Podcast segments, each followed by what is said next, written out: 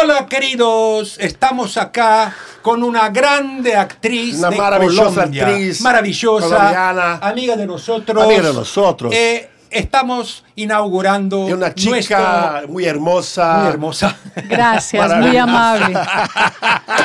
Gente, Gracias. mais um podcast seu. Eu sabia que você estava esperando ansiosamente por um programa novo. Calma, calma. Né? Não, não precisa tomar ansiolítico, não. Não. Tá entrando Não. no ar. Não, tá entrando no ar. O nosso programa Obscênicos.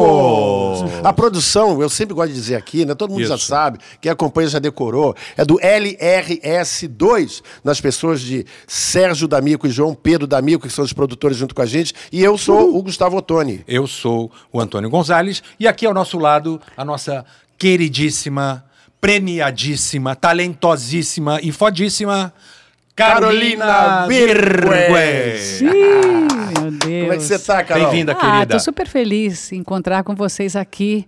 É voltar ao passado, olhar para mim quando eu tinha 18 anos de idade e saber que estamos juntos ainda. Isso é o melhor de tudo. Acho que a sua presença aqui, na verdade, ela, ela laureia o nome do nosso podcast, entendeu? Que nosso, nosso Obscênicos, ninguém mais cênica do que você. Não, todos você nós ninguém somos mais da área. teatral do que você, ninguém mais, mais é, é, é um organismo vivo. O teatro Ah, não sim. existe sem você. Isso. Você E eu não existe vivo sem ele. É. Isso. Tem que dar um sentido à vida, né? É esse aí. Exatamente. É, a Carol, ela estudou com a gente também, é mais uma das atrizes talentosas que estudou com a gente. Infelizmente, a falamos de gente não teatro, conseguiu aprender nada, não pegar nada do talento dela e de outras atrizes A gente tá que aqui já tentando até estiveram, hoje, a gente que a está tentando até hoje. É, mas ela entrou também na, na- daquela famosa turma de 1980, Aham. na Unirio. Isso. Conta um pouquinho pra gente, Carol, por que, que você quis fazer teatro no Brasil? Não, na realidade, eu faço teatro desde os 12 anos, né? E teve um momento que eu entrei num curso livre e o diretor era um paraguaio, que é Agustin Nunes. Você conhece, inclusive, Conheci, né? conheci, isso. Então, conhece seu pai e tal. E eu fazia um curso livre lá e ele falou para mim que tinha vindo aqui ao Rio de Janeiro e que tinha feito um curso na Unirio, uma oficina, e que ele sabia que tinha uma espécie de acordos culturais, estudantes convênio, e que estava aberto para a Colômbia também, e que por que não dava um pulo na embaixada para saber. E assim, Brasil nunca tinha passado pela minha cabeça, embora na minha casa as minhas irmãs ouvissem música brasileira, bossa nova e tudo mais, compravam discos naquela época, aqueles eh, LPs assim chegavam. E eu ouvia essa música, mas nunca pensei no Brasil.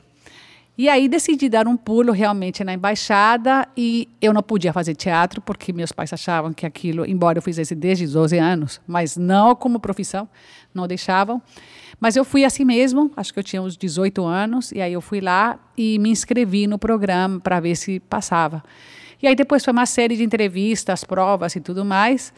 E aí um dia, na minha, na, é- daquela época, 79, recebi um telegrama na minha casa dizendo que eu tinha 20 dias para vir para o Rio de Janeiro. Poderia ser Porto Alegre, Belém do Pará, poderia ser outro lugar, mas era o Rio de Janeiro.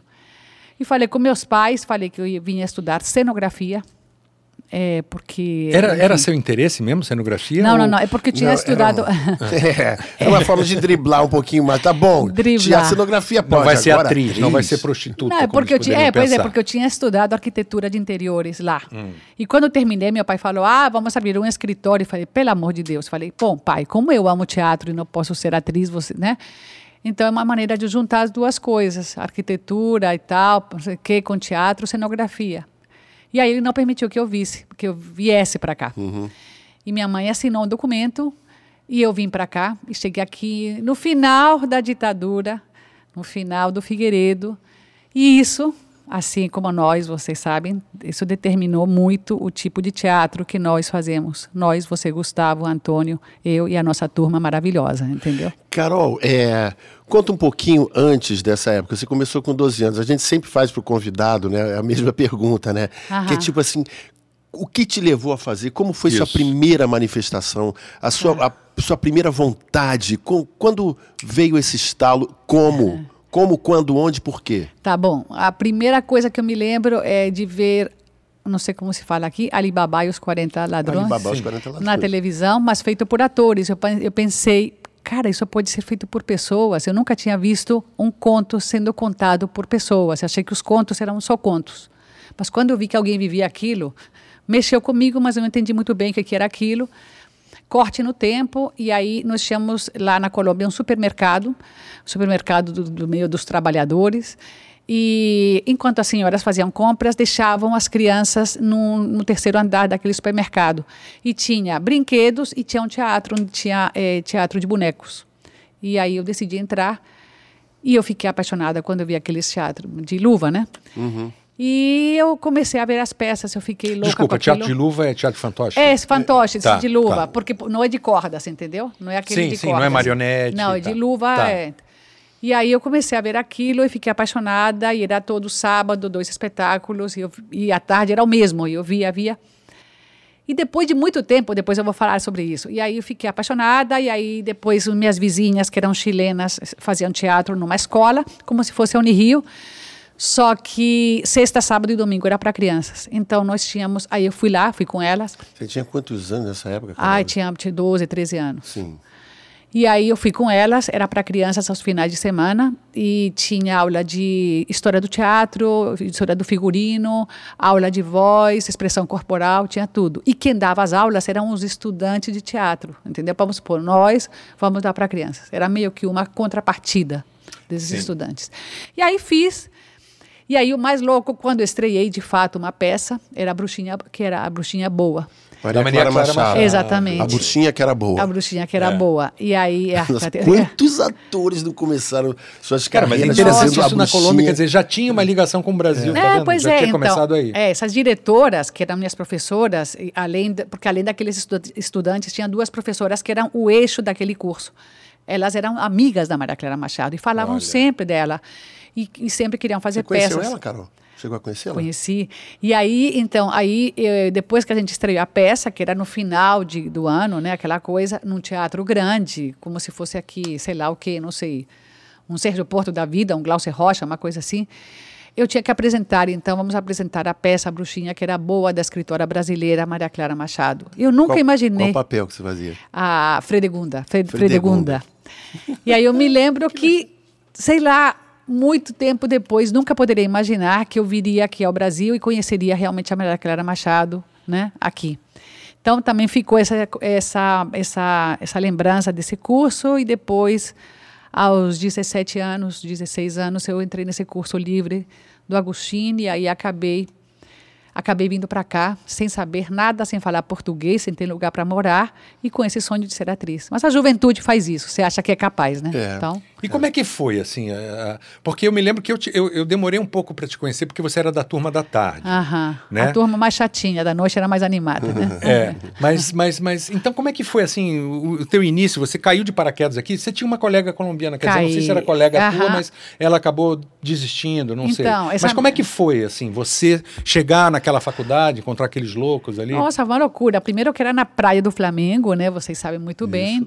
E era aquela época do, do desbunde, né? Todo mundo muito malucão lá na faculdade. Pode né? falar Todo o que mundo- quiser, Carol.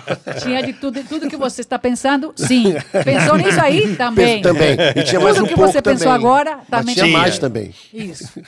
E aí tudo, as improvisações, entendeu? Cheguei sem falar nada e tipo, vamos improvisar que estamos pegando o ônibus. Aí todo mundo tirava a roupa. Falou, gente, mas como assim? Estão pegando um ônibus.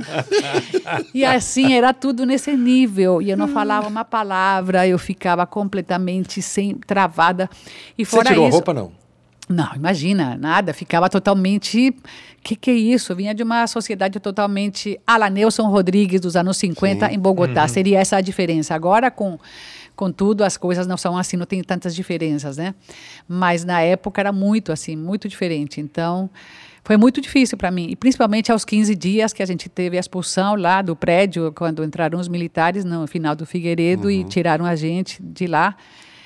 Você tinha... participava daquelas assembleias que havia? Eu não lembro de você ali. Não, você, pois é, vou contar para tava- você. Ah, é que conta. no primeiro dia que eu cheguei na faculdade, lá na Praia do Flamengo, eu fui assinar um documento que eu não poderia nunca participar de nenhum abaixo-assinado, De nem do conselho política. estudantil, Sim. e que qualquer coisa teria sempre alguém que poderia tirar uma foto minha e eu poderia voltar para a Colômbia. Então, nada político poderia. Você não ficou em casa opinar. aquele período Não, dessas eu fui. assembleias? Não, eu, Ah, você ia? não, não, as assembleias não, Não. porque eu fui no dia da expulsão, porque Ah, tinha claro, aula às sim, duas sim, da claro, tarde.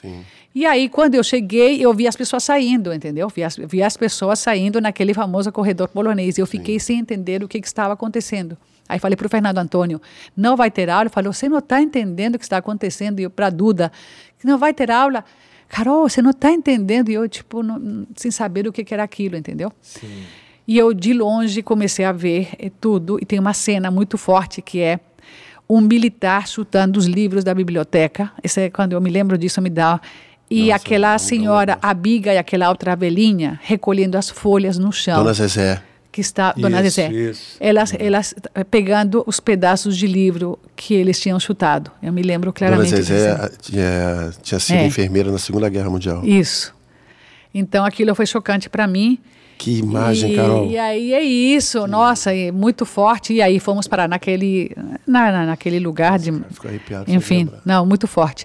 E aí uma coisa que eu falo para os meus alunos sempre é o seguinte: nós fomos para aquela faculdade que era a reitoria, que não tinha Isso, lugar para nada, para escola de música e teatro sem lugar. E a gente não tinha espaço. Então ensaiávamos, não sei se vocês se lembram, na lanchonete, no pátio, no jardim. Então, sabe agora essa moda livre. de é, espaço não convencional? Isso, a gente fazia faz por obrigação, Por né? obrigação, não é porque era chique, Exatamente. nem porque era contemporâneo. Nós fazíamos do jeito que dava e como dava. E aí, isso é o que vai influenciar realmente a formação nossa. Nossa, quando digo aqui Gustavo, Antônio e todos os nossos, porque eu não concebo mais fazer teatro, nunca concebi fazer de outra maneira, senão no coletivo e na força total, entendeu? Com responsabilidade política, social, etc. Então, isso influenciou nas escolhas, nas, nos temas, no que eu trabalho, como eu trabalho, como eu dou aula, como é que eu penso. Então a gente ficou muito fragilizado, mas a fragilidade nossa fez a força. E a gente, esse coletivo, ficou bem forte. Aí você se formou. É uma curiosidade que eu tenho, assim, pela. é, assim, como é que era fazer teatro em português?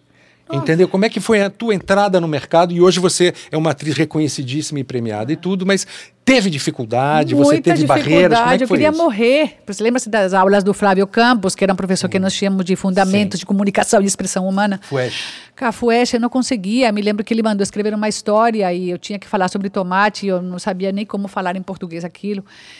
E aí eu sei que não consegui, era muito difícil para mim. Eu não, improvisar é difícil mesmo na minha própria língua, imagina no português, complicado. Improvisar é uma coisa difícil, né? E aí, mas também há um gap na minha memória, mas aí a Lina do Carmo, que é uma mímica extraordinária, sim. ela foi dar um curso lá na faculdade. E esse curso era de mímica. E eu comecei a entender eu, dificuldades no corpo, porque nunca fiz aulas de dança, não tinha essa coisa que tem gente que tem facilidade. Mas, de alguma maneira, eu comecei a entender que aquilo era uma, mane- era uma forma de eu poder me comunicar também com o corpo. Então, o corpo entra para mim como uma porta para poder me comunicar Instrumento de linguagem, de de comunicação. comunicação. Então, eu não sou, ai, não danço jazz, não danço nada, não danço cl- clássico contemporâneo, mas eu lido meio que eu lido bem com o corpo porque era a única forma. Você está eu- me lembrando uma coisa, o, o Gonzalez fez um documentário sobre várias, é, vários grupos de teatro e Isso. tal, e, e uma, tem um, um dos nichos dos, desses, desse documentário que ele fez são é, você ensaiando na Martins Pena com os teus alunos. Uma Isso. coisa que me impressionou muito, Carol, que acho que tem a ver com o que você está falando, é que a- eu nunca assisti uma aula sua, assisti através do, do, do filme do Gonzalez. É, como você passa as coisas que você, né, as informações, né, as, as orientações, enfim, o seu entendimento de teatro, que é isso que, né, que quem está dando aula tem que passar, né, a, sua, a experiência, né, não vai por aqui, vai por ali, né, é, e você passa isso, você passa isso, é, é, é muito carismático, porque é uma É, coisa, é você usa, você usa você toda. Entendeu? Você, quando vai explicar, eu me lembro. Eu falo assim, nossa, isso é um espetáculo ver essa, essa garota dando aula. Porque era uma coisa tão, sabe, é, tão teatral, entendeu? De professoral A não tinha nada ali, de né? professoral. Porque- Pois tinha é, uma coisa talvez assim, tenha isso. Eu não, talvez eu não se- tenho professoral, mas eu tenho essa- esse amor aí que... Tal- é, talvez seja isso, nessa coisa que, é, que ficou em você de, de, de você, você hoje fala um português perfeito, né? Mas, que, mas ficou grudado em você essa forma de se comunicar Usar o também, corpo, né, também, com né? o seu corpo, né? Claro, É, não tinha como parte da como. sua linguagem. Justo, você falou tudo. E isso continua me acompanhando, dando aulas. E como atriz, eu não consigo sem o corpo, não É consigo. muito forte. A tua, a tua, tua manifestação corporal na- nas peças em que você faz é muito, É forte. muito forte. É sempre Ah. muito marcante. Mas né? eu acho que foi por isso, no, no cagaço do desespero, Uhum. vou, vou como é que eu chego lá. Exatamente. Entendeu? Então, às vezes, no- a crise é que vai te dar a porta. E aí eu me lembro claramente que aquilo mexeu comigo e naquela peça que fizemos com a direção do Elder, que era Noites e Dias de Amor e Morte, Sim. Foi a peça de, de, de, de de formatura, formatura, né? é, eu me lembro que ali eu fiz uma cena que era é, escrita por Alcione Araújo, que era Augusto Jantar, que era um casal de granfinos que Você comiam... e o Gilson, Antônio, Não, Edinaldo. Você e o Edinaldo, Nós tá. comíamos alguma coisa, era um jantar, uma mesa comprida, e a gente ficava debatendo, falando sobre assuntos gerais.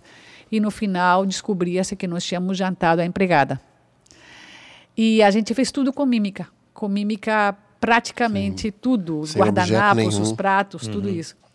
E a informação era passada, É. o entendimento estava claro. Você já tinha feito a- o curso com a Lina do Carmo nessa época? É, na época tinha oficina na faculdade, Sei, meio de sei. Uhum. graça, não sei, mas tinha gente que chegava lá e eu fazia. E aquilo ajudou, ajudou porque realmente falar até hoje os meus textos de teatro, eu não consigo à primeira vista ler muito legal, entendeu? Eu tenho que ver, por exemplo, as vogais, entendeu? Como é que eu vou fazer, entendeu? E aí entram as aulas, por exemplo, do Eládio, que teu pai e tudo mais, e de outras professoras. Maria Helena também me ensinou a, a marcar os textos. Aonde está a tônica da palavra, continua sendo isso, ainda faço. E aí, enfim, eu acho que essa convivência com, com esse grupo, que até hoje, esse coletivo que é tão forte, a gente vai aprender, foi aprendendo um com o outro, né? Foi se ajudando, foi dando a mão um para o outro e foi indo e foi indo.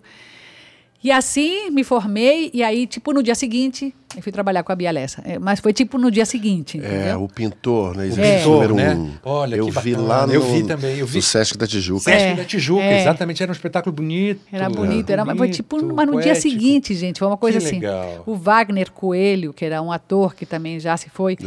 ele Era me muito bom indicou. ator também, Ator, muito bom ator. Ele, É. ele foi ele que fez Calígula, não foi? Fez Calígula. Fez, maravilhoso, com direção. Cínicos. Era uma montagem maravilhosa. Muito bom. É. Calígula de Alberto É. Camus. Isso. É. É. Você aí, tá, fica ligado. E aí é isso, ele me indicou e eu fui fazer essa peça com ela. Só que aí, assim, naquela época era a era da encenação, né? É. Geral Thomas, Bia Lessa e tudo mais.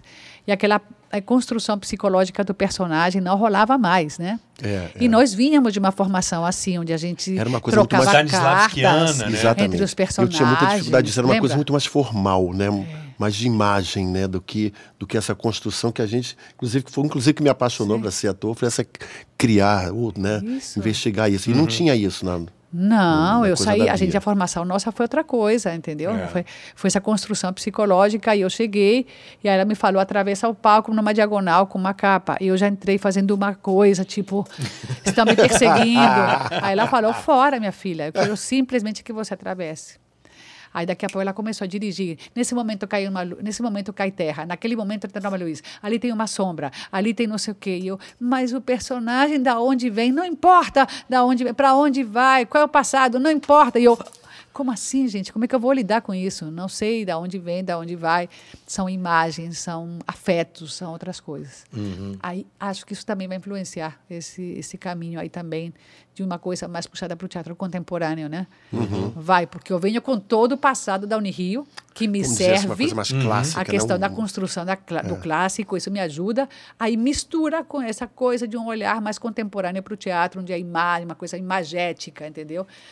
É, onde a luz, os elementos são tão importantes quanto, onde não só o texto é o que está reinando ali, mas outros aspectos, né? outros, enfim. Uhum. E aí foi indo, aí trabalhei com ela, muito bom, mas foi um- uma coisa chocante para mim. Imagino que deve ter sido É. muito difícil no início. Muito, e ficamos nove meses para trabalhar, era, era, era praticamente um laboratório constante. Você aquilo. vivia como, assim?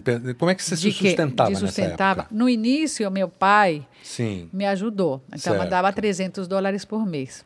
Não sei hoje quanto seria, 1.500 1.200, reais. 1.200 e pouco. Com isso, pagava um quarto e olha lá. E o ônibus e alimentação, tipo na faculdade, pra, eh, prato feito, essas Uhum, coisas, né? E, e olha lá, entendeu? Nada de nada. Agora, não Rio tinha um negócio legal que você podia assistir coisas no municipal de graça, porque eles Ai, incentivavam para ver isso. concertos, peças Eu e vi tudo alguns mais. ensaios de óperas que o Pernambuco de Oliveira levava. É. Isso. Fazia ensaio, ensaio É. geral. Era Então, é, legal. eu aproveitei bastante esse negócio, eu ia muito. Ah, que vai ter sábado um concerto não sei de que, eu vou. Ah, que Pernambuco vai falar como foi feito o Tristão e Isolda, eu vou. Aí eu fui aproveitando esses bônus. Bom, aí eu casei, né, naquele momento.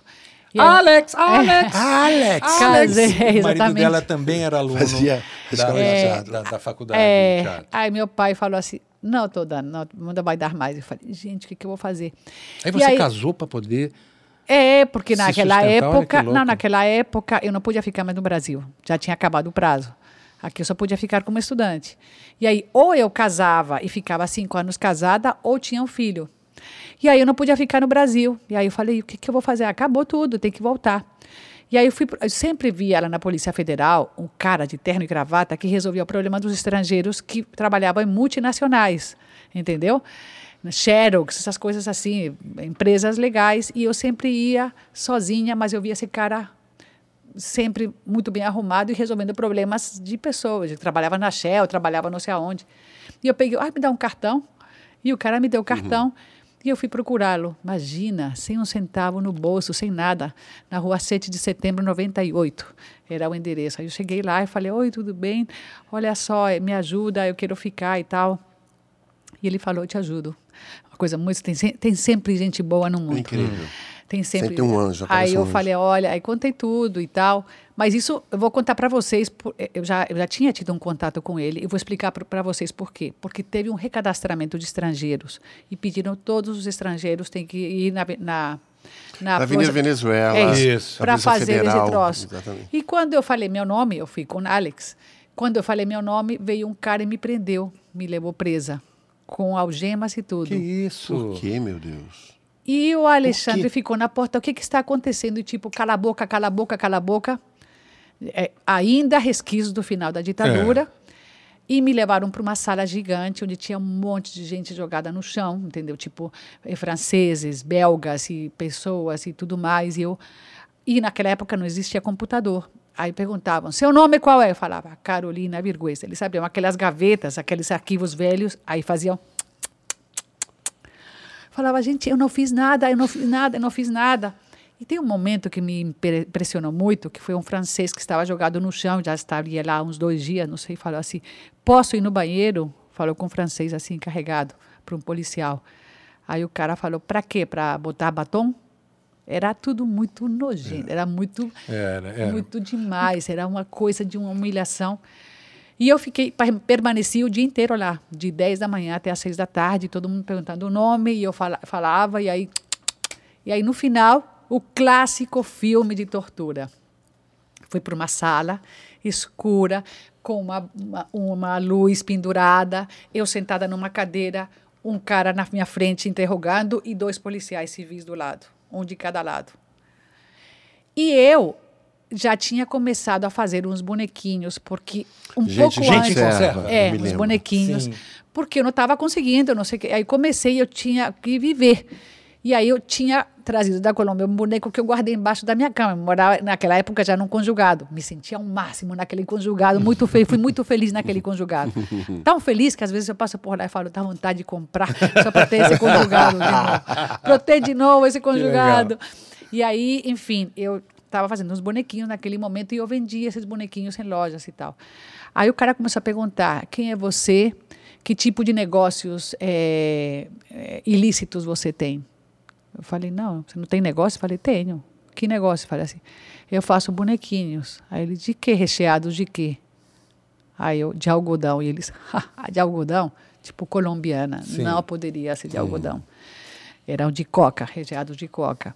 E fora isso, você é o quê? Sou atriz. Aí eles morriam de rir. Tipo filme, sabe aqueles filmes que a gente vê? É isso. E me mantiveram ali até que terminou o interrogatório e o cara falou: vai embora, garota. E não olha para trás. Aí me abriram, abriram uma porta diferente da que eu entrei, e, tipo os fundos lá da Polícia Federal.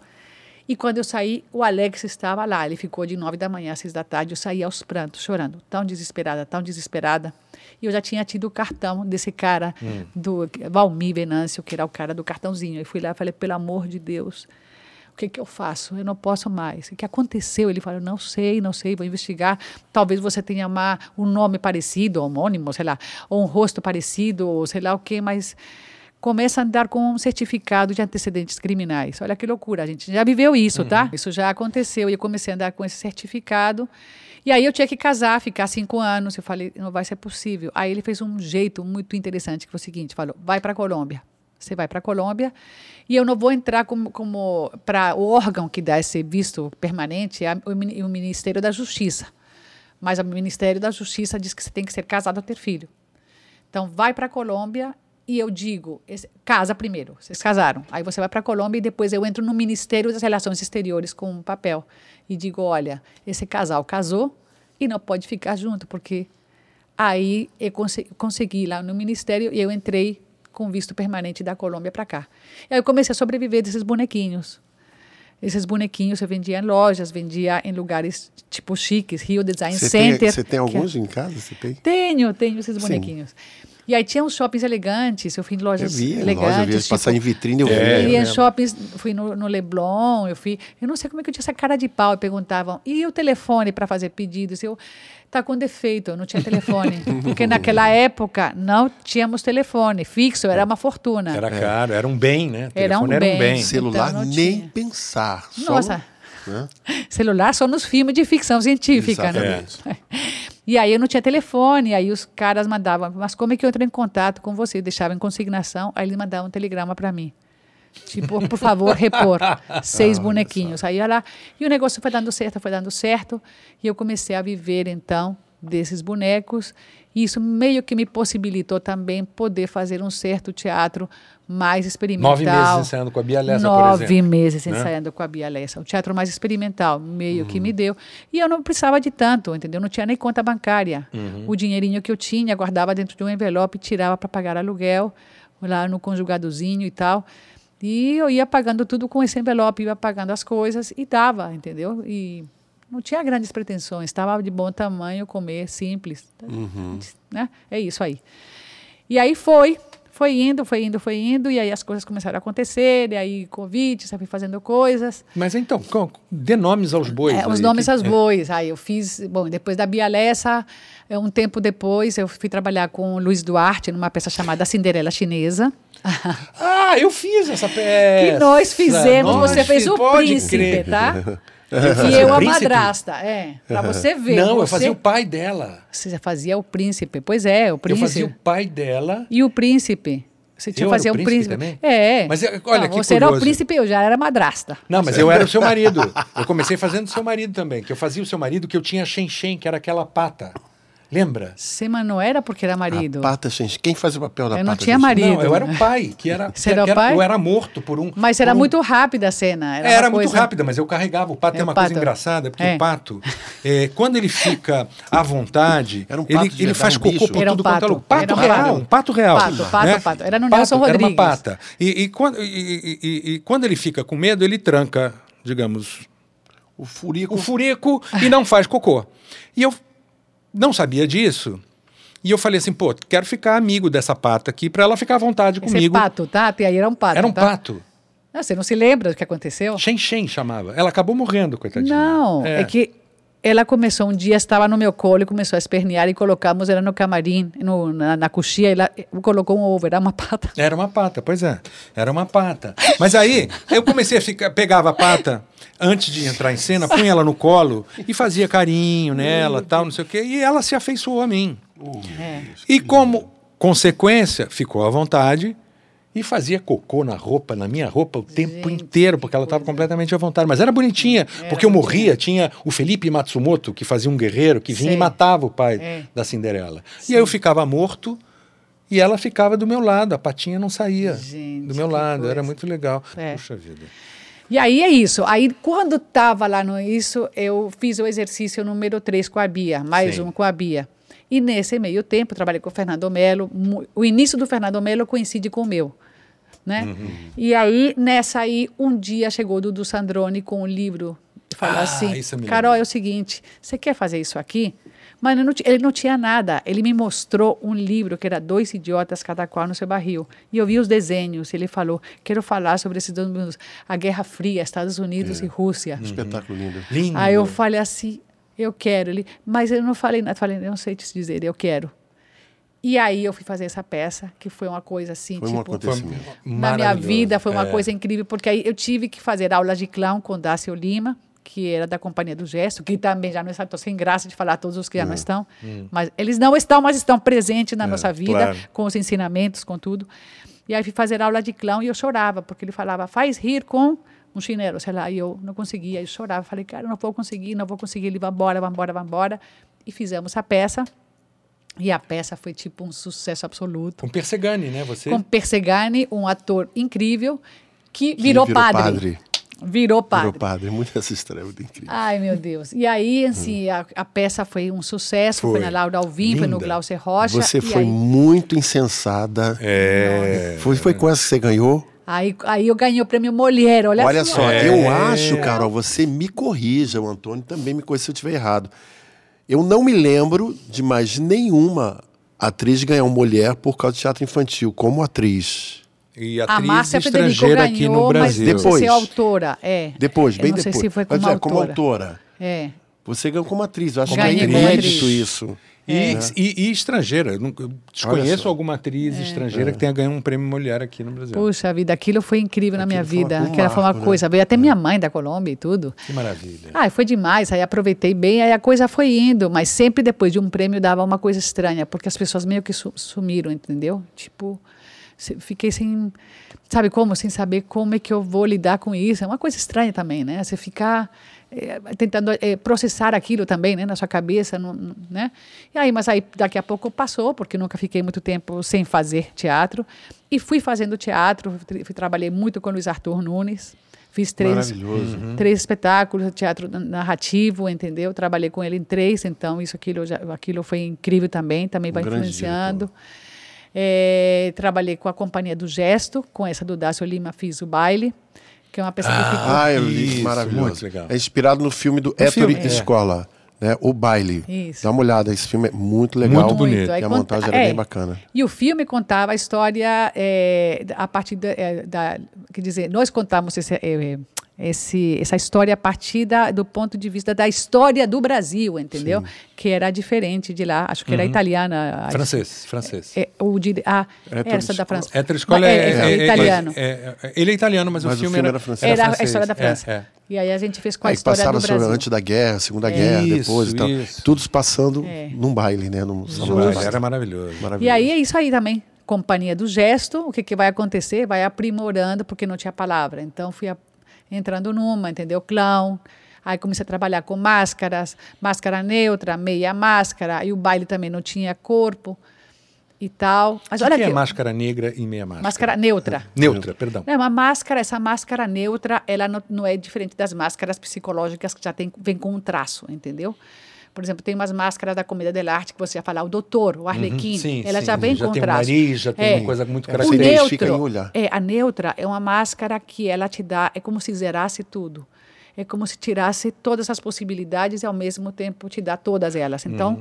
você entra num espaço e aquilo tudo é como se você visse pela- primeira vez. Então, isso aqui, é é- aquilo é legal para você, meio que quando não tem nada, não consegue fazer nada, você volta para neutra, que aí pelo menos você consegue é, meio que zerar, dar uma zerada, entendeu? Mas isso não é uma máscara física, é uma coisa é que uma você faz máscara no rosto. física. Ah, é uma máscara física. É uma máscara física, tanto é.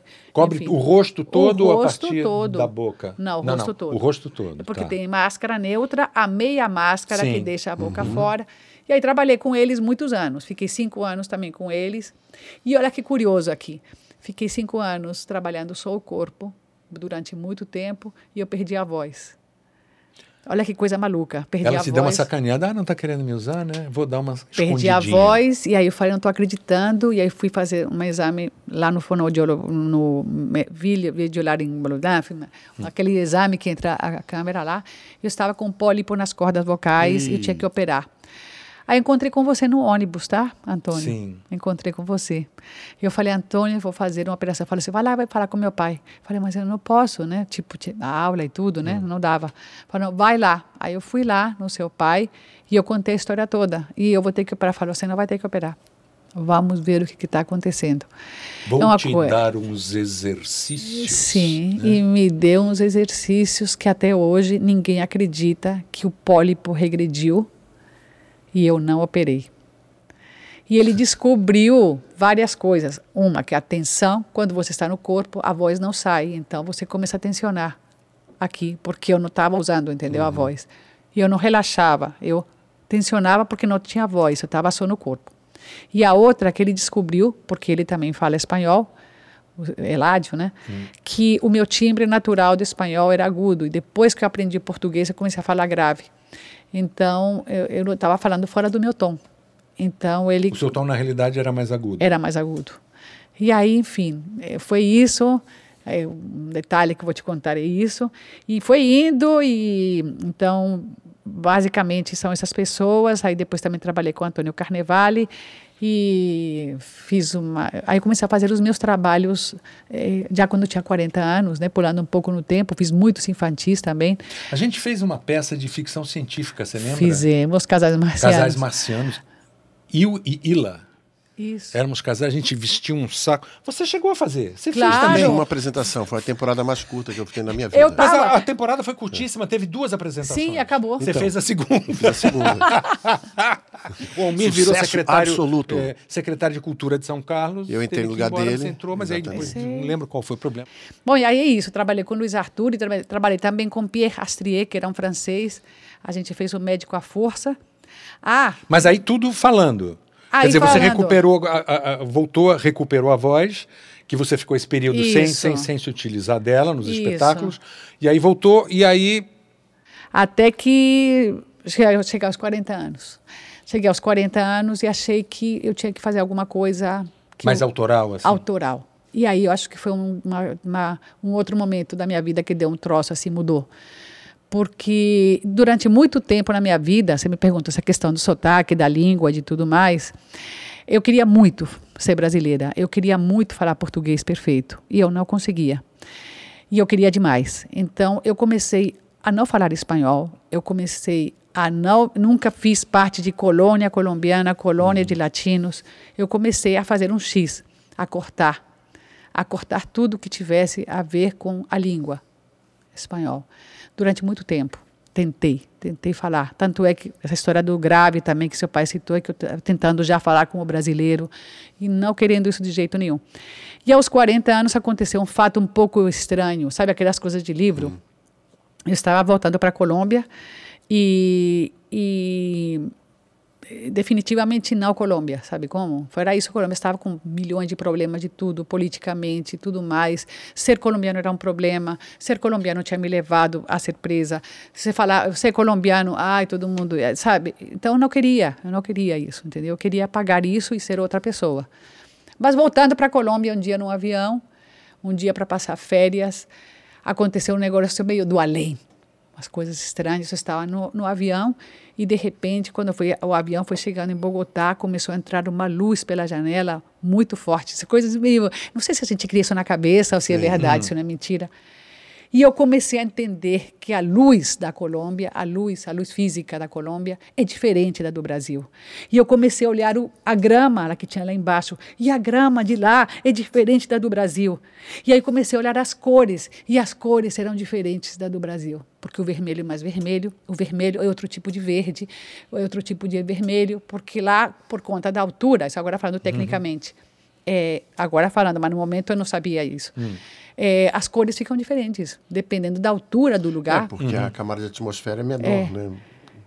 Então, tem- É, só que aquilo começou a conectar com o meu íntimo na hora. E eu comecei a entender que realmente eu nunca tinha saído daquele lugar, entendeu? Que eu era colombiana e não tinha jeito, entendeu? Mas aquilo foi muito impressionante. Uma coisa que foi, sabe quando cai um troço em cima de você, uma, uma coisa de terra em cima, pá, entendeu? E comecei a entender.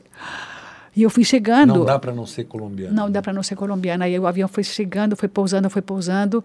E as pessoas, era Natal, e todo mundo começou a falar, as crianças, todo mundo. E eu só ouvia, ah, não ouvia nada, só, só ouvia todo mundo falando espanhol. E minha cabeça era só português. E o espanhol entrando, entrando, entrando. Foi uma coisa muito louca, entendeu?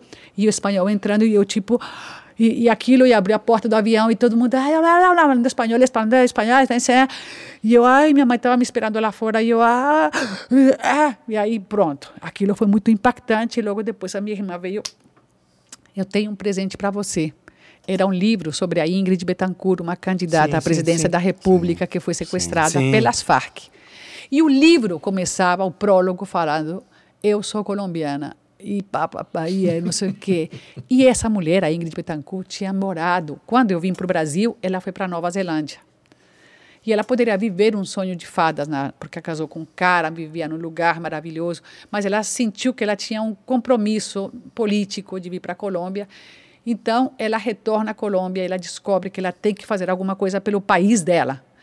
E aí ela começa a investigar coisas de corrupção da Colômbia e ela escreve um livro que foi difícil, não foi publicado na Colômbia. Ela teve que publicar na França porque era proibido, evidentemente. E aí ela começa, o prólogo dela é o que, que é voltar para a Colômbia, o que, que é tudo isso, esse distanciamento de você se afastar de um lugar e você reentrar de novo nesse lugar. E aquilo para mim foi tipo passaporte para eu voltar é, para o que eu era, entendeu? E quando eu aceitei que eu era colombiana, eu pude ser brasileira, entende? No momento em que eu aceitei, porque eu sempre coloquei um X, sabe, uhum. em tudo que era. No momento em que eu aceitei que eu era colombiana, eu comecei a falar, come, pude ser brasileira também, ao mesmo tempo. Eu posso ser colombiana e brasileira, eu não tenho que negar uma coisa nem outra, uhum. eu posso tudo ao mesmo tempo, entendeu? Então, essa negação, durante muito tempo, é, meio que me limitou até em termos uhum. é, de identidade, não sei te explicar, de lidar com, com a expressão artística, com tudo mais. E aí essa você negação. fez um espetáculo com aí eu fiz um espetáculo. Então, esse espetáculo é como se fosse, de novo, um retorno, como se eu rebobinasse uma fita Sim. daquela uhum. do passado, fita cassete, e encontrasse isso, e aquilo me possibilitou eu, eu sair daqui também. E aí, acho que a coisa, aí realmente eu consegui falar como eu estou falando agora, que é melhor. Eu consegui tudo, porque eu aceitei. Me aceitei com essa divisão, entendeu? Maluca de. de eu não preciso optar, entendeu? Porque, cara, estou aqui há 40 anos, entendeu? E lá eu vivi 18. Muito mais eu moro aqui, entendeu? Você tem muito mais tempo de Brasil. Muito mais né? tempo, entendeu? Toda a história do Brasil está impressa no meu corpo, entendeu? Tanto é que esse espetáculo que eu faço, Caranguejo Overdrive, que, que eu faço uma improvisação de 15 minutos. Maravilhosa, espetacular. Essa improvisação é a minha história, não é outra. É, gente, ela junto, conta né? a história do é. Brasil falando numa velocidade absurda. Absurda.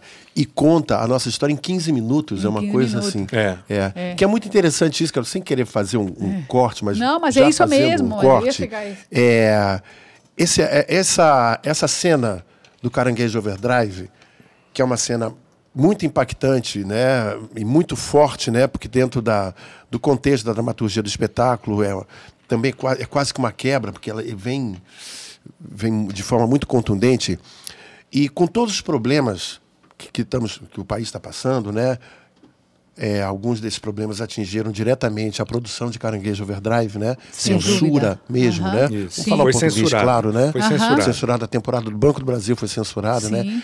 Essa cena essa, essa cena, é, ela se tornou, assim, vamos dizer, um instrumento de resistência, porque você já foi convidada para fazer esta cena em manifestação, uh, foi na manifestação em frente ao, ao, ao Banco do Brasil, eu estava lá, eu vi em, em, praça pública, né? Uhum. É, você foi também no, no, no, na reunião dos, dos atores contra a censura, não foi isso? Isso. Que você fez também. Isso também. Quer dizer, e, é, e você fala, né, que é tão interessante, né? Que você como colombiana, né, nega, né, ser colombiana, volta para lá, entende que é possível, que é necessário, né? Porque Essa uma junção. coisa não, você não, é, uma coisa não nega a outra, né? Isso. E na verdade isso e você como colombiano se torna-se nesse momento, nesse recorte, é, uma porta-voz através do texto do Caranguejo Overdrive e através da sua interpretação, que Uhum. aquele texto, né, o evento tem muito a ver com a forma como você faz, né, Uhum. se transforma também assim numa voz de resistência a esse momento, né? O que, que você teria a falar? A- a Nossa, é muita coisa, muita coisa mesmo. E o mais louco é o seguinte: então a gente vai acompanhando, né? Chegando em 80, final da ditadura, que existiu, e vai acompanhando todo esse processo, né? Essa, eh, as diretas já, e vai passando por tudo isso. E a gente estava, eu sempre trabalhei muito com essa história da Bialessa, de trabalhar muito no, no espaço, ten- improvisando, e não tem um texto previamente escrito, e você vai fazendo tudo junto. Foi assim que eu trabalhei durante muito tempo. Então, essa peça Caranguejo Overdrive é daquela companhia que é do Marco André Nunes e do Pedro Kozovski. Então a gente estava contando a história da Guerra do Paraguai, que é um soldado que ele vai para a Guerra do Paraguai é é obrigado a ir para lá, como muitos negros serão obrigados, eles iam na frente, né? E prometiam a liberdade a eles. É, a né? Guerra do Paraguai não, a guerra contra o Paraguai, né? Exatamente. Paraguai, que era uma superpotência de tudo em tecidos e tudo mais, e aí, A enfim, três países é. foram contra. E, e aí tinha essa, essa, essa história desse soldado que ele vai para a Guerra do Paraguai e ele volta completamente surtado.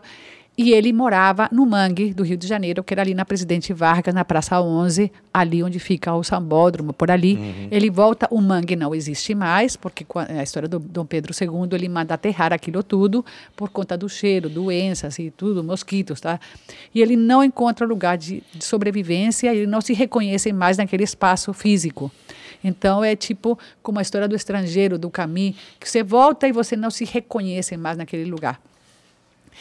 Então, nós tínhamos, por um lado, essa camada, que era eh, eh, a, a, a guerra contra o Paraguai, e tínhamos também a, uma inspiração no livro Homens e Caranguejos, do Josué de Castro. Tudo bem. Se falava muito nas, nos ensaios sobre a história de Dom Pedro II, e eu não tenho, de fato, essas referências, porque tudo bem, eu estou aqui há 40 anos, mas eu não estudei história, eu meio que... E eu contei para o Marco que eu tinha visto uma peça de uns argentinos, de um argentino, Mariano Pensotti, que eu tinha visto chamado Cineastas, e que eh, me tinha me agradado uma coisa que tinha duas cenas ao mesmo tempo, eram dois níveis assim de, de, de de representação, vamos dizer assim, e que se falavam eh, eh, tipo como se fosse uma cena aqui, outra cena ali, eh, simultaneamente, mas que a gente conseguia compreender tudo, que não era oi, como vai, e o outro responde, é tudo ao mesmo tempo. Então, aquela textura, aquela sobreposição criava um efeito, mas que se acaba pegando coisas. Aí o Marco, ah, poderíamos trabalhar de repente com essa sobreposição em algum momento. Guardamos na memória. Aí, como se trabalha muito com improvisação e tal, é, é, é, um dos personagens, que é o Speroni, amigo do seu filho, sim. estava, esse texto já era escrito, ele estava falando sobre, porque naquele momento, quando tem essa urbanização no Rio de Janeiro, também expulsaram as pessoas dos seus lugares, como em 2016 com as Olimpíadas, não sei se está ficando claro. É. Então, ele está falando sobre isso, e aí o Marco, na hora, falou assim, eu estava dançando lá atrás com um soldado do que volta do Paraguai, porque eu faço uma prostituta Isso, paraguaia. é. Ele falou assim, Carol, improvisa alguma coisa agora. A cena estava rolando do meu amigo Speroni, que fazia um operário, da, que falava sobre a questão da urbanização naquela época, tudo, quando botaram um rio abaixo e tudo isso. Aí falou, improvisa. E naquele segundo milimétrico, falei, ferrou, fudeu, porque eu não tenho o que, eu vou improvisar. Vou improvisar o quê? Não sei nada de Dom Pedro, não sei nada de ninguém. E nós tínhamos apenas uma fita crepe no chão, que mostrava que ali era a Praça 11, um quadrado. E aí, cara, não sei o que aconteceu comigo, aqueles momentos divinos que eu não sei o que acontece, que eu me transportei e falei, não tenho nada. Quando você não tem nada na vida, você só tem você mesmo. Então, eu só tinha eu e aquela fita crepe. E aí eu vi a presidente Vargas, e aí me vi 80. E aí eu comecei a contar, e aí o Figueiredo, aí eu comecei a contar. Mas assim, naturalmente.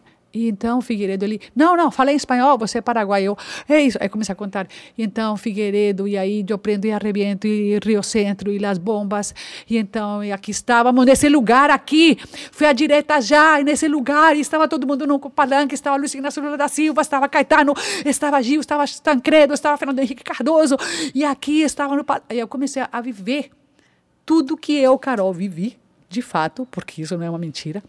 Só que eu fiz uma mistureba. Era minha vida, as memórias que estão no meu corpo, e a paraguaia.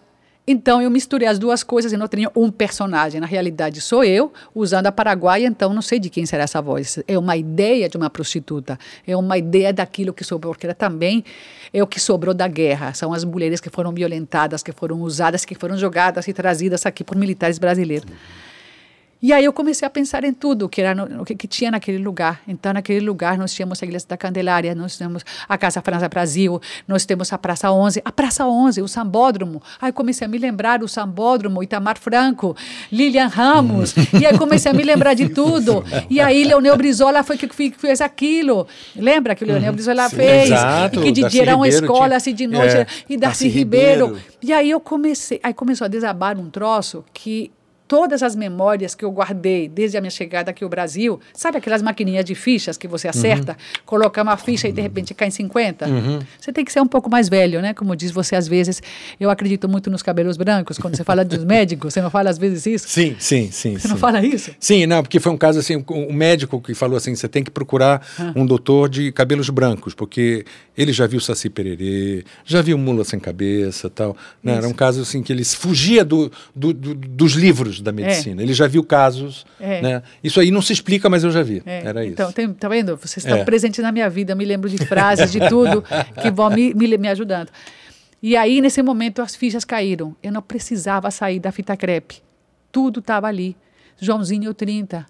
Mesmo proibido olhar por nós. Eu não precisava fugir de nada, tudo estava na minha memória. Tudo. Que maravilha. No, eu não li no livro isso, não, porque Pedro II teria que ir lá no livro. Eu não li, eu estava lá. Eu saí com a bandeira Lula lá. Eu fui lá para as diretas já. Eu fui para o Sambódromo, eu vi eh, tudo, eu vi tudo que aconteceu, eu vi Tamar Franco, eu vi o, os caras pintadas, eu, eu estava nos caras pintadas.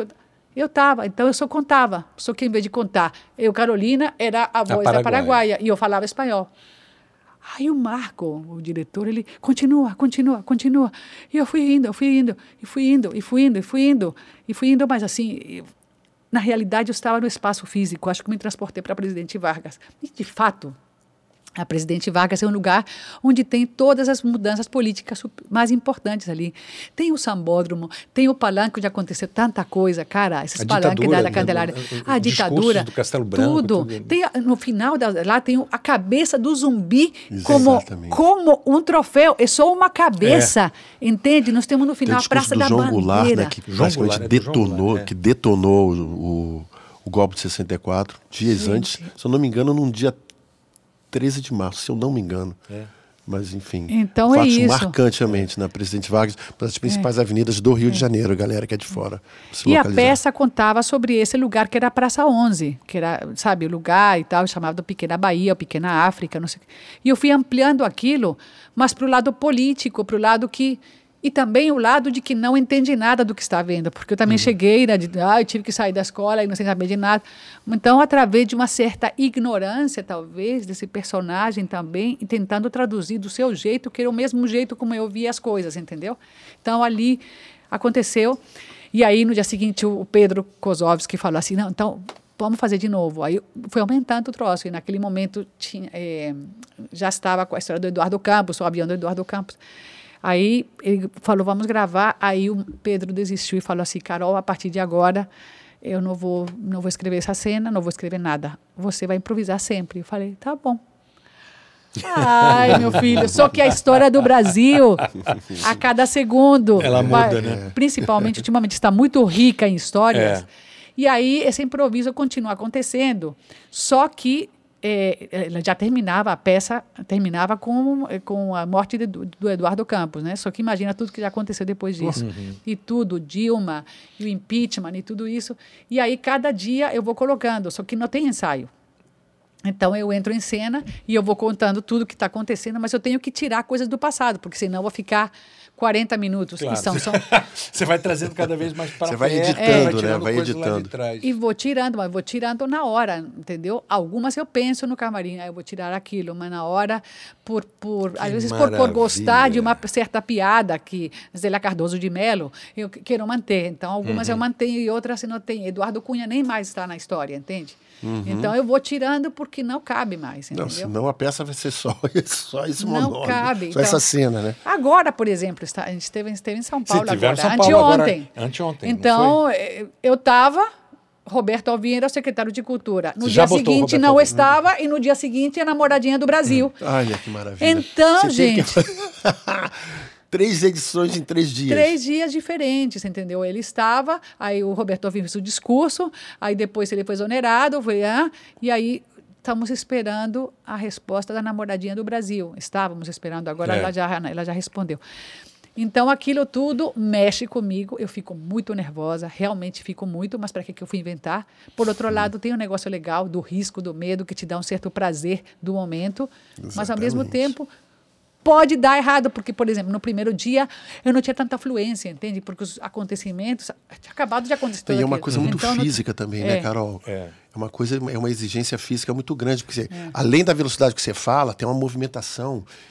Né? E, tem- e é um fluxo contínuo, né? É um não fluxo tem contínuo. pausa. Não Não, pode, não parar. pausa. Vai... É, isso foi um É marco mesmo. Impressionante. falo assim, É. quanto mais rápido, melhor. E eu falei, gente, aí vem aquela história. E o público vai entender o espanhol? Como é que eu faço para entender? Aí entra o clown, entra a máscara. E uma coisa curiosa, Ah. que se não me falha a minha memória, você fala em espanhol, mas fala grave. Fala sério. É mesmo? Como é que é? Faz um pouquinho pra gente. Sí. Eh, bueno. Eh, ¿Te acuerdas del general Joan Figueredo, el de yo prende a reviento de las bombas de Río Centro y todo eso? Entonces, en ese momento ya habían firmado la ley de la amnistía y los brasileños que se han ido a diferentes partes del mundo vuelven otra vez a Brasil después del exilio. ¿Tú sabes cómo son los brasileños que tienen saudade de todo, del feijão, de la farofa, del brigadeiro? É isso.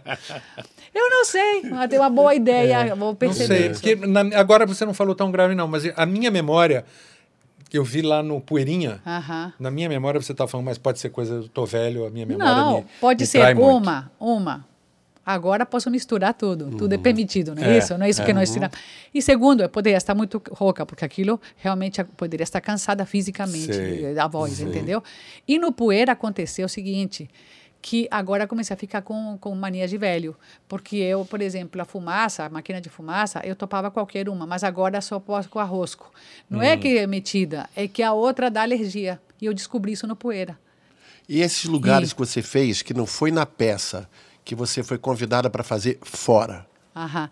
Bom, então, de- aí depois daquela história do, do, do- do Banco do Brasil, que a gente não fez a peça, ia fazer a peça é, é, dentro das atividades E, de- do, do desculpa, aniversário. eu acho que a peça foi censurada por causa desse momento. Pois é, é uma eu acredito coisa... que se não houvesse esse momento, quer dizer, é uma peça bastante contundente, a maneira como conta a história da guerra do, do- contra o Paraguai, a- a- o, o aterro do, do, do, do- mangue e tudo, mas esse momento, acho que é um momento muito contundente, muito poderoso É, eles e como falam. denúncia. É, eles né? não falam o que, que foi. Mas, na Mas realidade, assim como se fala do Bolsonaro, a ideia, no caso, é falar mal de todos. Evidentemente que eu tenho as minhas... As Preferências. Minhas, eu tenho as minhas preferências. Não sei se dou uma salvada, sabe? Sei. É. Qual- pela cor. Bom, pela cor, né? Não sei se dou uma salvada, assim, mas eu tento, né? Meio que falar mal de todos, entendeu? Mas aí, eh, quando chegou esse momento de ir para lá, para o Centro Cultural do Brasil, falaram que era, estava cancelada a peça. E, a- e eles, o Marco e o Pedro... sem justificativa Não, alguma. não teve. É. Não teve a justificativa. Então, é, aí aquilo caiu na, na classe artística. E aí Isso. todo mundo se juntou. E aí foi, eh, foi idealizado esse momento de fazer uma, um, um, um- ato, um manifesto eh, ali na Candelária, no dia que teria a apresentação. E aí, aí, nesse dia, teve vários eh, cantores, artistas se apresentando e a gente apresentou partes da peça. Aí o Marco falou: faz aquela parte do. O Nader Só que- cantou. Nader cantou. E aí, quando chegou o momento, as minhas pernas de fato tremeram, porque uma coisa dentro de um teatro, uma caixa cênica, fechadinho, E resguardado ali e, protegido. separado, tem um microfone, é uma outra. É, entendeu? E aí, como falávamos a história do corpo, eu comecei a usar muito o corpo na peça até para o espanhol ser bem entendido, porque Uhum. eu não posso falar nessa velocidade numa outra língua. Então, eu faço muita coisa com o corpo para poder. Mas ali, quando eu cheguei era um microfone, como se fosse um microfone de, de pedestal ali, e eu paradinha. E com, não, era, não, é, não é uma sequência de cenas, assim, uma camiseta, todo mundo estava de uniforme, vamos dizer assim. Exatamente. Aí bateu um certo medo, porque eu nunca fiz isso, eu só faço teatro dentro de caixas cênicas, nunca tinha feito uma coisa de meio palanque. Palanque, né? Era um palanque. E quando eu me vi, minha gente, eu estava na Avenida Presidente Vargas, na Candelária, Era lá. no mesmo era lugar. Olha que louco. É. Aí, cara, gente, aí foi o choque dos choques, porque eu falei assim, a vida me colocou, agora não sou dentro de um teatro, eu estou no mesmo lugar das diretas já. É. A gente fez na Candelária. Exatamente. Então aquilo foi uma coisa muito não foi programada, foi uma coisa que aconteceu na vida, são coisas acontecendo. Foi no CCBB, do lado de fora do CCBB, que por um acaso era Candelária, e aqui estava o lugar onde a gente não podia se apresentar, atrás da gente. Então foi uma eu falo, aí, em vez de eu olhar para a fita crepe, eu falava, e aqui nesse lugar, todo mundo saiu direta já, direta já. E aqui nesse lugar, Joãozinho 30, e aqui, e era tudo aqui, não era num outro lugar. Sim. Era aqui, tô falando altíssimo, não sei se vai estourar Não, não, aqui. não, não. E era tudo aqui, aqui, aqui, a aqui, gente está aqui. dizendo que não. E aqui, aquilo foi muito estranho, porque eu não estava jamais vivendo uma ficção. Aquilo é uma coisa que, de fato, estava acontecendo. E depois de tantos anos, de novo, a gente com, com a censura. Tem gente ainda por aí que pergunta, mas ainda existe censura no Brasil? Tem, essa pergunta rola, tá? Rola. Então, como é que o, o Brasil deu tantas voltas, tantas lutas, tanta coisa aconteceu depois da volta do exílio e de novo Exatamente. tua mãe que trabalhou no Tortura Nunca Mais e tudo mais, a Lola. Depois de tudo, a gente no mesmo lugar volta fisicamente para o mesmo lugar, para o mesmo espaço físico, para a mesma paisagem, para a mesma arquitetura, para Pedir clamar contra a censura para é falar contra a censura. É um retrocesso, meu Deus do céu. É Mas isso. depois, voltando, um- quer dizer, aí depois ainda teve. o Só uma pergunta assim: Ah, que prêmios você ganhou com o caranguejo? Com caranguejo, eu ganhei o Shell, questão de crítica e a PTR. Só isso? só isso. Ai, meu Deus pô. do céu. Tem que Ah, convidar gente, gente mais tem que convidar gente. É, o Serginho, pô, se mexe aí, Meu. Deus do céu, que, maravilha. alegria, vou te dizer, uma alegria na minha vida. Pensa bem, tanta luta. É. Tanta luta. cara. Nós sabemos o que que é isso, tudo isso tudo, tudo que a gente viveu, todo o engajamento que é significa, tudo que significa fazer teatro diariamente, porque é exaustivo, tá, gente? É um desgaste É. violento, é muito amor, porque a gente vive com o mínimo. E não estamos aqui fazendo apologia da pobreza, porque todo mundo quer viver bem. Estamos ficando velhos, queremos conforto, tá certo? Mas é porque a gente tem uma coisa chamada amor, e é isso que a gente, a gente só faz por isso. Entendeu? Então, E, Carol, Ah. e essa, essa, por exemplo, você foi, deu aula na Martins Pena. Você agora está dando Só, aula desculpa, na, desculpa, na- só, só para falar dos últimos espetáculos que ela fez depois ainda do, do, do- do caranguejo. do Caranguejo, você teve Fiz Guanabara Canibal Guanabara e Canibal. A, a das freiras colombianas. Algo, a- aquilo que eu mais temia desabou sobre a minha cabeça, um espetáculo que a gente fez é do. Pedro Kozovski sobre o livro de Jó. A gente fez na, naquele Assírios do Municipal, no Tempo Ah, é Festival. vi. Trabalhei com meu marido, É. foi ótimo, Paulo Passos tocando, com, com um quarteto aí.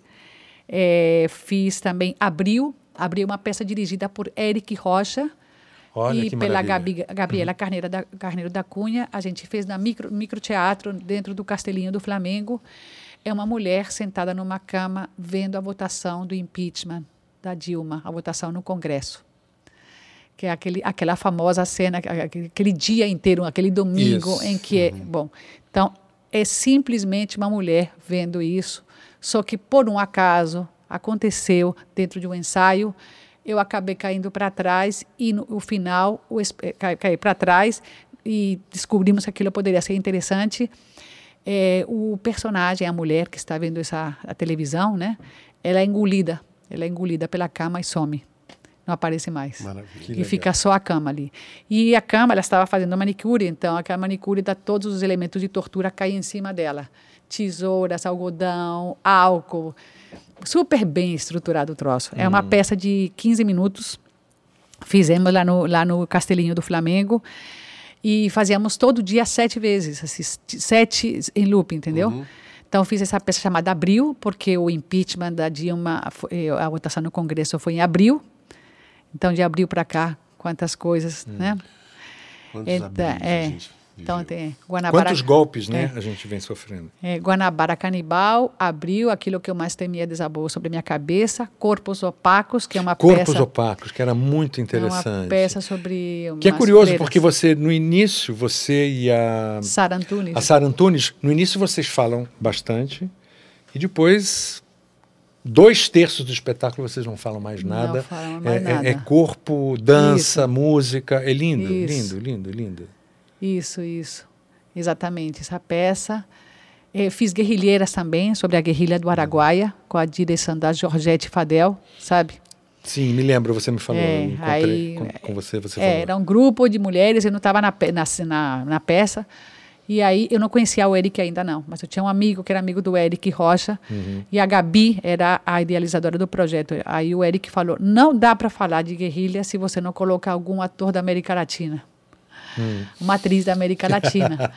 aí a- o meu amigo, que era colombiano, falou: pô, por que não procura a Carolina? Eles não me conheciam, e aí acabei entrando, e aí conheci. E é uma voz, uma voz em espanhol ali também faz, né? Junta mais, é um- uma questão, né? Que esses problemas, eh, por exemplo, essa, essa, essa história do caranguejo, do soldado que volta não é reconhecido, o problema da fome, não é exclusivamente nosso aqui, né? Claro. Esse aí você pode falar. Nós levamos a peça, por exemplo, para a Colômbia, o caranguejo, e eu fiquei com receio, porque é tão específico que você conta ali da história do Brasil, Hum. os personagens, Itamar, Collor, que como é que aquilo vai fazer efeito? Mas a entendeu? história do soldado não, né? Eu tentava colocar uma pitadinha também da história da Colômbia, mas o soldado é, a fome, e a É, fome, isso- a fome, A exatamente. América do É. Sul inteira sabe muito bem do que se trata. né? Então aquilo teve uma adesão imediata. É. Então esse- é isso aí que foi legal. E agora estou ensaiando uma, uma peça do Beckett. Você trouxe tantas. Vou, vou fazer uma peça do Beckett, que são três microsolos que me chamaram para fazer. Fiquei feliz Que maravilha. da vida. Quem está dirigindo? Fábio Ferreira. Ah, o Fábio Ferreira. Fábio Ferreira. Que Não, legal. foi uma coisa muito louca, porque, de novo, volta ao caranguejo. Eu fiz caranguejo e Maria Alice Vergueiro foi assistir a peça. E quando acabou a peça, ela falou: Vem aqui, garota. Aí eu fui lá. Falou assim: Você tem que fazer o Not I do Beckett. Sabe aquela da boca? Sim, Sim. Eu já, já gostava do Beckett, quando esperando o Godot, lembra? Flávio Campos. Sim. Gostava e tudo. Dias Felizes, sempre adorei essa peça e tal. Eu fiquei tipo, porra, será? Eu já li essa peça, mas sei lá, não sei. Corte no tempo, aí o Fábio Ferreira, com quem eu já trabalhei também, a outra pessoa com quem eu trabalhei em três espetáculos, fiz Ricardo III, que fomos para a Royal Shakespeare Company. Ah, que você foi pra. Sim, sim, Puta, sim. ó, Ah. olha só quanta história você tem pra contar. Fui. Você foi. Conta um pouquinho. Então, eu, conhe- eh, eu Fábio Ferreira e Cláudio Baltar, eles trabalhavam juntos durante um bom tempo e primeiro fizeram uma peça Mistério Bufo do Mayakovsky, né? Isso. Fiz essa peça que é a Ascensão dos Operários. Olha, todos os temas, né? então eu fazia a Operária Amor, nessa aí que foi na- na- lá no no Castelinho do Flamengo. No Castelinho do Flamengo na Noite Futuro. E eu conheci o grupo. E aí, o que, que aconteceu? É, um dos vídeos do, que a gente filmou, colocamos no YouTube, sei lá, e um dos atores já tinha ido à Royal Shakespeare Company, já tinha ido, que era o Renato Rocha, que é um diretor. E os diretores da Royal Shakespeare viram esse vídeo e acharam interessante essa maneira de trabalhar, porque ali tinha muita gente de circo, teatro e dança, assim, meio que misturou. Eu entrava mais com a questão do texto, porque ali eu não, não sabia fazer trapézio, essas coisas, não sabia, né? Mas aí sempre tentei fazer coisas, mas não, não dá mais, né? E aí eles chamaram a gente para para um festival que um festival que se chama World Shakespeare Company, uma coisa assim.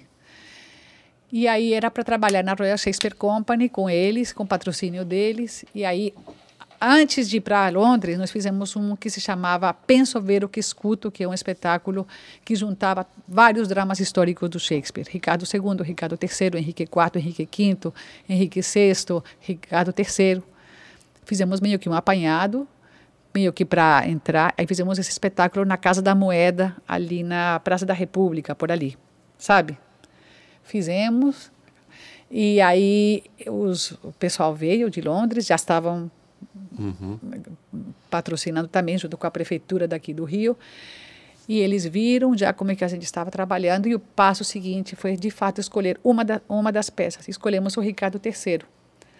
Aí escolhemos o Ricardo III, ensaiamos aqui. E o último mês de ensaio fomos para Stratford. E fomos pra lá, meu filho. Ai, Meu Deus do Imagina, céu. o sonho de Quando ator, eu né? entrei naquele teatro, eu chorei tanto. Eu chorei tanto, eu choro até agora, porque, cara, eu não sou filha de ninguém importante, eu não tenho nada, ainda por cima sotaque, uma carinha assim, não tem nada, sabe, com isso aqui. E olha, cara, eu tô aqui só porque eu tenho muito amor por esse troço aqui, aí tô aqui. E muito talento, Carol, muito talento. Isso também não. né, É, é- você é uma pessoa especial, tem um talento muito especial. Eu sempre Meu achei isso. Deus, que alegria, maravilha. aquilo, obrigada. Gente, por- olha só, tá a gente está com quase uma hora e meia. É. E a Ah, gente isso. preparou o nosso, nosso final, que é o nosso Minhoca na Cabeça. Né? A gente vai ficar devendo que o papo foi tão bom que hoje não teve nenhuma história dos teatros. Exatamente. Mas a gente né, fica devendo para um outro, um outro podcast. E o nosso Minhoca na Cabeça hoje é muito especial, porque é em sua homenagem. Ah, é? Isso, exatamente.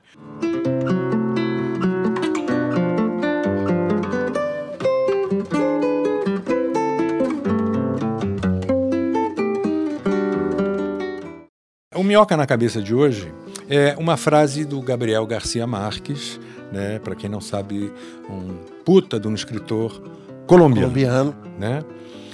A frase é a seguinte: pessoas loucas não são loucas se alguém aceita o raciocínio delas.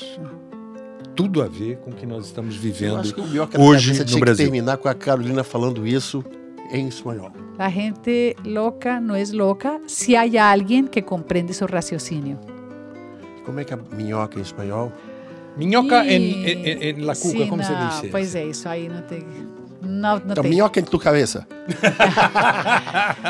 Gente, até o próximo, ó. Fica ligado aí, ó. Hoje foi bom demais, como sempre tem sido, né, Carol? Muito Exatamente. obrigado. Poxa, Muito obrigado, gente, Carol. estou aqui. Ação Muito entre obrigado. amigos. Honra. Gustavo Maravilha. Tony, Antônio Gonçalves, amigos do peito. Até os 95 fazendo teatro, hein? Por Isso, favor. Um isso. pouquinho mais, tá? Tá. Maravilha. Beijo. Valeu, gente. Cara, Carolina, que programa maravilhoso.